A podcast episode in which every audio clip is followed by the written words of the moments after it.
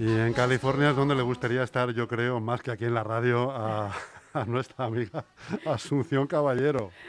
Pues que vamos a decir, además, no sé, me, permites que digas tú, que diga tu eh, tu seudónimo? Sí. Mascap. Mascap. Eh, tenemos aquí a, una escritora, eh, poetisa. ¿Se te puede llamar poetisa también? Sí. Sí.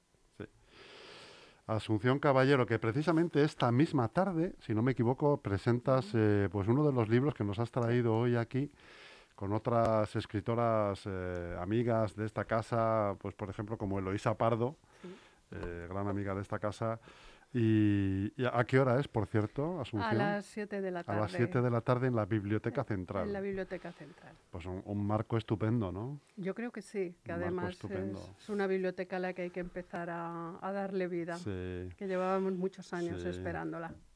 Asunción, por favor, háblanos de, háblanos de tus libros, de tus escritos, de cómo empezó todo. Bueno, pues cómo empezó todo... Eh, ¿Cómo empecé yo a darme a conocer a través de la escritura, a través de la poesía? Pues fue con Grito de Mujer, con el Festival Internacional de Poesía y Arte Grito de Mujer en el 2014.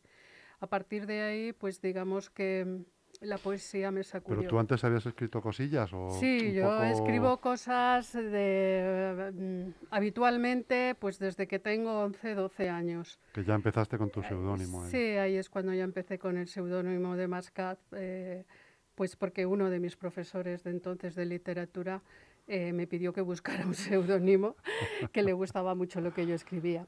Y bueno, luego en el 2010 abrí un blog pues como yo escribía y escribía, y dije, bueno, pues voy a abrir un blog para, para dar a conocer lo que escribo, para... ¿Cómo se eh, llama el blog? La rebeldía de una cincuentañera. me entró una rebeldía muy grande por aquel entonces. Porque a los 50 eh, también hay rebeldía. Esto de que dicen de a los 20 y tal, eh, también vale, pero a los 50 más. Más, ya llegarás. O sea, no, no, yo ya he pasado. ya has pasado, pues a los 50 te ojalá, sacude pues a todo. ahora, ojalá. te sacude todo y tienes como una segunda adolescencia, pero más sosegada. Es una rebeldía más sabia, desde luego, que la que tienes con, con 15 a los 20 años, pero a mí me entró, me entró una rebeldía muy grande, eh, escuchando noticias, escuchando cosas, y empecé a escribir en ese blog artículos de opinión. Luego ya pues fui mezclando los relatos o adaptando las historias que oía a un tipo de relatos, ¿no? Y luego cuando ya empecé con Grito de Mujer, pues la poesía me sacudió muy fuerte y me dijo, me hizo mirar en esa dirección, ¿no? Hacia la, mi voz poética. Y a partir de ahí, pues empecé a crear poesía y a, ir a distintos talleres, porque he ido a muchos talleres de, poesía con, grandes autores y maestros, como puede ser Ana Rossetti o... Ana Rossetti. Sí. Entonces, pues bueno, eh, obviamente si quería escribir poesía tenía que aprender, porque no basta con tener ese don o ese saber escribir eh, cosas que lleguen a la gente, sino que había que aprender algo de técnica. Aunque mi poesía es libre, ¿eh? hay algún libro que tengo por ahí que todavía no está publicado, que sí que está más metido en métrica, pero digamos que fue un mm, no más que un intento, una cosa que me dio por decir, pues este eh, voy a hacerlo con métrica. porque hasta ahora Asunción has sacado dos, dos, tienes dos libros ya publicados. ¿no? no, de poesía tengo publicados tres libros. Tres libros. Tres libros de poesía míos propios. Eh, lo que pasa que uno de ellos pues ha sido también publicado, que se llama Pronombres, el libro, pues ha sido también publicado en versión española y árabe y eh, en polaco, exclusivamente en polaco, que lo editaron allí en, Polonia. Entonces... Em, ¿Y por qué en esos idiomas? ¿Por, qué no en inglés? O... pues mira, el árabe, eh, porque el profesor Samir Moudi, que yo no le conocía, me contactó a través de Facebook. Este señor me dijo que había leído mi poesía y que le gustaba y que lo, la quería traducir con sus alumnos. Él es profesor en. Al final sí que valen para algo las redes sociales. Pues sí. Él, trabaja en el Instituto Cervantes de Marrakech. Entonces es profesor de español. Y claro, para traducir, le gusta la poesía y para traducir poesía con sus alumnos, pues me eligió a mí. Y yo tenía este libro, Pronombres, que acababa de salir a la calle, y mi editora, eh, eh, Lidia López Miguel, de La Astura, de Editorial Astura, me dijo, Asunción, pues es una oportunidad. Y le dimos el libro y lo tradujo, y esta misma editora pues lo sacó en, en bilingüe en el mismo año, en el 2016. Se ha vendido muchísimo en árabe, muchísimo, muchísimo. Qué bueno. Y en polaco, pues porque una poeta polaca que me conocí en el primer encuentro de Mujeres Poetas Internacional que organizamos aquí en Madrid. Le gustó también muchísimo mi poesía y se llevó el libro a Polonia y allí pues me dio la sorpresa de que lo había publicado en polaco. Qué bueno, el mismo, el mismo nombre, el mismo libro. Y bueno, pues son sorpresas que te da la vida, ¿no? Que dices, pues esto es que gusta, es que de algún modo llega a la gente lo que escribo y bueno, pues es emocionante es emocionante. Eh, luego lo que pasa es que, bueno, yo soy, mm, eh, me gusta ser solidaria, me gusta ser una persona, yo abrazo la diversidad, la multiculturalidad y además soy una defensora de que, pues en España nuestras raíces son multiculturales, queramos o no queramos, ¿no? Entonces, em, pues eh, con esta diversidad me ha gustado crear eh, antologías de poetas internacionales, que he creado cuatro antologías de poesía internacional, casi todas, excepto una, eh, Flores del Desierto, las otras tres pues son multilingües o bilingües. Son, busco poetas tanto españoles como en otras lenguas, incluso hindúes y chinos, pues se les traduce en español y bueno, pues ellos también hacen traducciones de algunos de los poetas que van a sus lenguas. La última de esas antologías es Caminos sin Fronteras, que la presentamos en, junio del año pasado. Obviamente la presentamos como ahora se presentan muchas cosas vía Zoom. No la pudimos hacer porque teníamos fecha para presentarla en la Casa de Fieras, en la Biblioteca de Eugenio Trías. Iba a asistir también el Padre Ángel porque es solidaria con Mensajeros de la Paz pero no pudo ser porque nos pilló el confinamiento de hace un año y hubo que cancelarlo. Entonces la presentaron, hicimos presentación online de ella.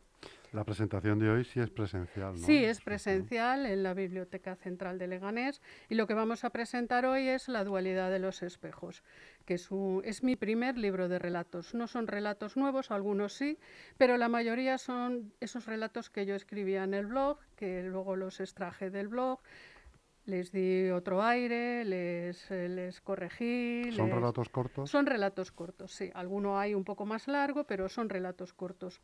Entonces, pues eh, me apeteció y la editora esta de la editorial Nueva Estrella, que se llama Lidia González, mis dos editoras hasta ahora se llaman igual, Lidia. no sé qué significará esto, pero es así.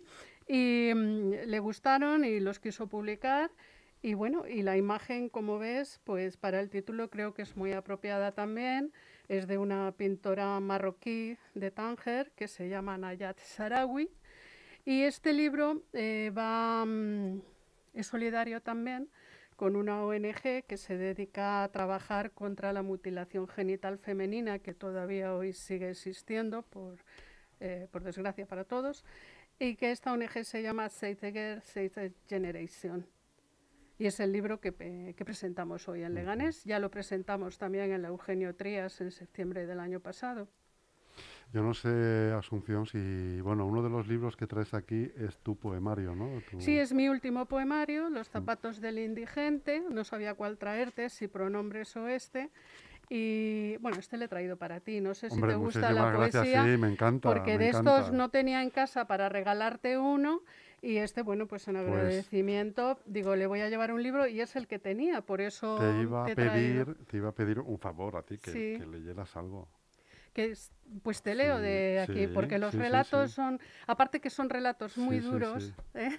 duros. son muy duros, eh, prefiero leerte un, poema, ¿vale? no sé, no, eh, ni que me guste ni que no me guste, no sé. Vamos a ver, mira, te voy a leer uno. A ver que le puse por nombre Piel de Niño en la Arena. Y lleva una cita de Federico García Lorca que dice, Mar, ¿A dónde vas? Río arriba voy buscando fuente donde descansar. Y mi poema dice, Luna de humo en noches de olas, alfileres prendidos en la garganta. Me duele, niño, me duele verte mecido por la marea. Me duele tu madre, abrazándote al tacto de su pecho, vacío, mientras mastica las algas de tu rostro para darte su aliento de paz.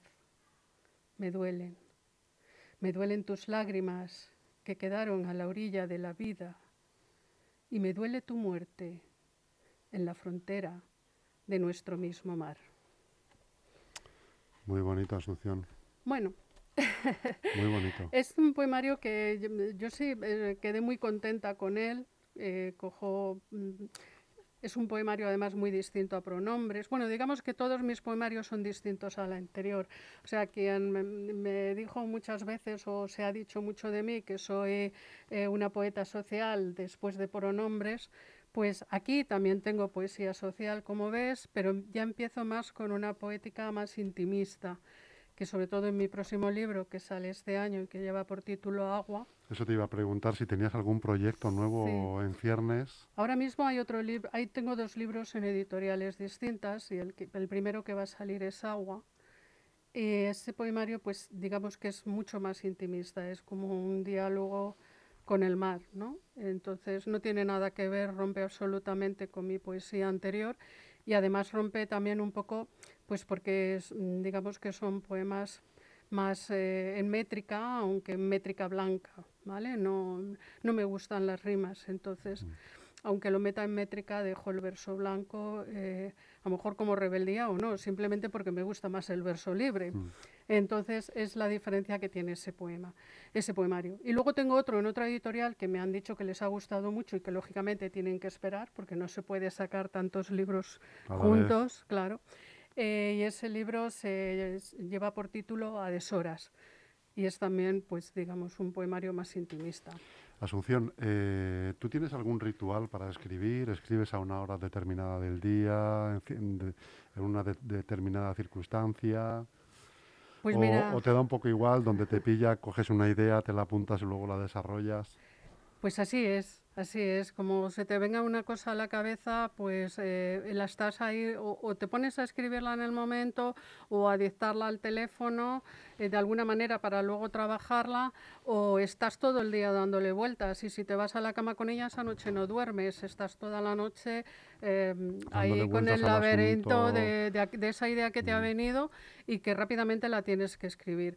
Eh, los relatos, para escribir relatos necesito estar sola y en silencio. ¿Y escribes en ordenador? En ordenador, sí, sí. Ahora ya sí. Anterior a la época del blog escribía a mano. Tengo pues escritos por todas partes. Pueden aparecer porque los escribía en cualquier sitio, en cualquier papel, en cualquier cuaderno y por ahí andan todos. Eh, pero a partir de ahí escribo siempre en ordenador. O sea, todos los apuntes que pueda coger con el móvil o demás, pues luego me lo, me lo traspaso al ordenador y les doy forma. Imagino que tienes un cajón lleno de cosas que nunca han visto la luz, ¿no? ¿Por qué razón no han visto la luz? ¿No te acaban de gustar? Mira, hay cosas... ¿Son demasiado personales? Exacto, es esa, esa es la cuestión. Hay cosas, mira, ahora en el confinamiento, pues es verdad que a las personas que escribimos nos ha dado por escribir mucho. Yo también, yo también he escrito mucho. Bueno, pero por lo menos no has escrito un libro que se llame En confinamiento. No, ni lo voy a hacer, ni lo voy a hacer, ni lo voy a hacer. Pero es que además eh, todo lo que he escrito mm, duele mucho y como duele mucho, pues lo tienes ahí guardado. Si alguna vez sale publicado, no saldrá ni junto, ni por supuesto eh, dirá nada en relación al confinamiento, aunque habrá cosas que la gente lo asocie, ¿no? Pero son, son poemas muy dolorosos, porque yo creo que este confinamiento a todos nos ha afectado muchísimo, ¿no? Eh, entonces está por ahí, está por ahí, no lo ha visto nadie, ni creo que de momento lo vaya a ver nadie porque no lo veo ni yo, o sea, está ahí y digo, bueno, ya alguna vez veré qué hago o si no. se hace nada, efectivamente. Y bueno, y como eso, pues sí, durante todo este tiempo, pues han salido cosas que dices, bueno, esto vamos a guardarlo ahí de momento, que ya ya veremos a ver si algún día, y como le digo a mis hijas, digo, no, de algún día, eh, eh, cuando no esté yo empezaréis a encontrar cosas por ahí, mejor lo tiráis y ya está. Me explicabas antes, Asunción, que es eh, muy difícil vivir en España de, de, la literatura, ¿no? de la escritura, y cuanto más de la poesía. ¿no? Es, es, complicado, ¿eh? Yo conozco a personas que sí que viven, pero no solo de la poesía, viven de todo lo relacionado con, con, con, su mundo interior, ¿no? Porque son escritores que escriben, pues yo qué sé, desde ópera hasta relatos, hasta novelas, pasando por la poesía, o eres un poeta como ahora, que, por desafortuna, que acaba de fallecer Joan Margarit o Antonio Gamoneda, o, Juana Castro, e incluso Juana Castro pues, ha dedicado también a su profesión, ¿no? No se ha dedicado exclusivamente a la literatura, ni Margarit, que era arquitecto, ni Gamoneda, que era medio funcionario, ¿no? En León. O sea, es difícil, es difícil dedicarte exclusivamente a escribir, a no ser que seas un escritor que te coja planeta y se te haga un bestseller detrás de otro y, y tú lo valgas, obviamente, ¿eh? pero eso más en la novela. Pero en la poesía es difícil vivir de la poesía, muy difícil. Muy difícil. Yo por eso no me lo planteo. Alguna vez dije, bueno, pues si me da para un cafelito, pues para un cafelito. Pero como no te da nada más que para ese cafelito, pues al final decidí que mis libros pues iban a ser solidarios porque el poco o mucho lo que saquen de ellos, pues va bien para esas ONGs. Mm. Pero bueno, no, no es que sirva de consuelo, pero aquí tenemos, eh, recibimos muchos artistas a diario, pintores, músicos. Al final, eh, la esencia viene a ser la misma. Es muy difícil vivir del arte, de lo que uno, de la cultura.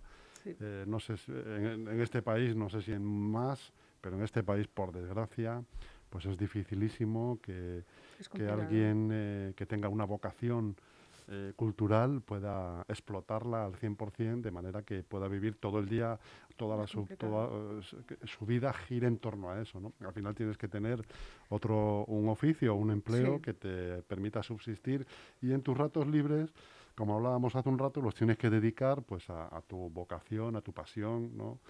Que al final, bueno, y tú todavía eh, tienes mucha suerte de que editas fuera de España y, todo, jolín, pues eh, fluye, ¿no? La cosa fluye, pero aquí veo muchas personas eh, del mundo de la cultura que, que tienen que incluso dejar lo que están haciendo para, para trabar, ¿no? Para buscarse un empleo que les permita... Así es. Y es un drama, es un drama a veces. Es así. Yo, mira, con Chelo de la Torre, y ya para acabar porque me tengo que ir, con Chelo de la Torre, que es otra poeta amiga, editamos trimestralmente, publicamos una revista digital que se llama Ashel, Ashel Digital. Mm. Y ahí precisamente tratamos de eso, de difundir cultura tanto con colaboradores también altruistas como nosotras, que nos, eh, nos colaboran con sus eh, artículos, como con entrevistas, como con libros, poetas, autores de narrativa y arte. ¿eh? Entonces, en cada trimestre damos a conocer a uno o dos artistas o simplemente difundimos su obra, tanto de poesía como de arte como de narrativa. Y es verdad que, que esto es nos lo agradece mucha gente porque es cierto que la cultura está muy, muy ninguneada en nuestro país. Mm. Es algo que, bueno, pues ahí tenemos incluso actores que, que, nos han hecho todos pasar por ratos maravillosos, autores de libros que nos han hecho disfrutar con lo que han escrito y que hoy en día pues lo están pasando mal porque es gente que se dedica a eso y ahora mismo con esto de la pandemia pues como muchos otros, ¿no? Lo estamos pasando mal, pero mm. especialmente la cultura que está mm. muy, muy olvidada, muy desfavorecida. Asunción Caballero, pues te deseo muchísima suerte. te tienes que marchar ya porque a las 7 tienes la presentación en la Biblioteca Central. Eh, menos mal que allí creo más o menos se aparca bien. ¿eh? Sí, se aparca bien allí y vamos ¿Eh? rápido. Muy pues muchísima suerte, que lo pases muy bien, que seas muy feliz, que sigas adelante con todos tus proyectos y que vengas aquí a contarlos. Por supuesto que sí. Muchas gracias, A ti, Asunción. Gracias. Buenas tardes a todos.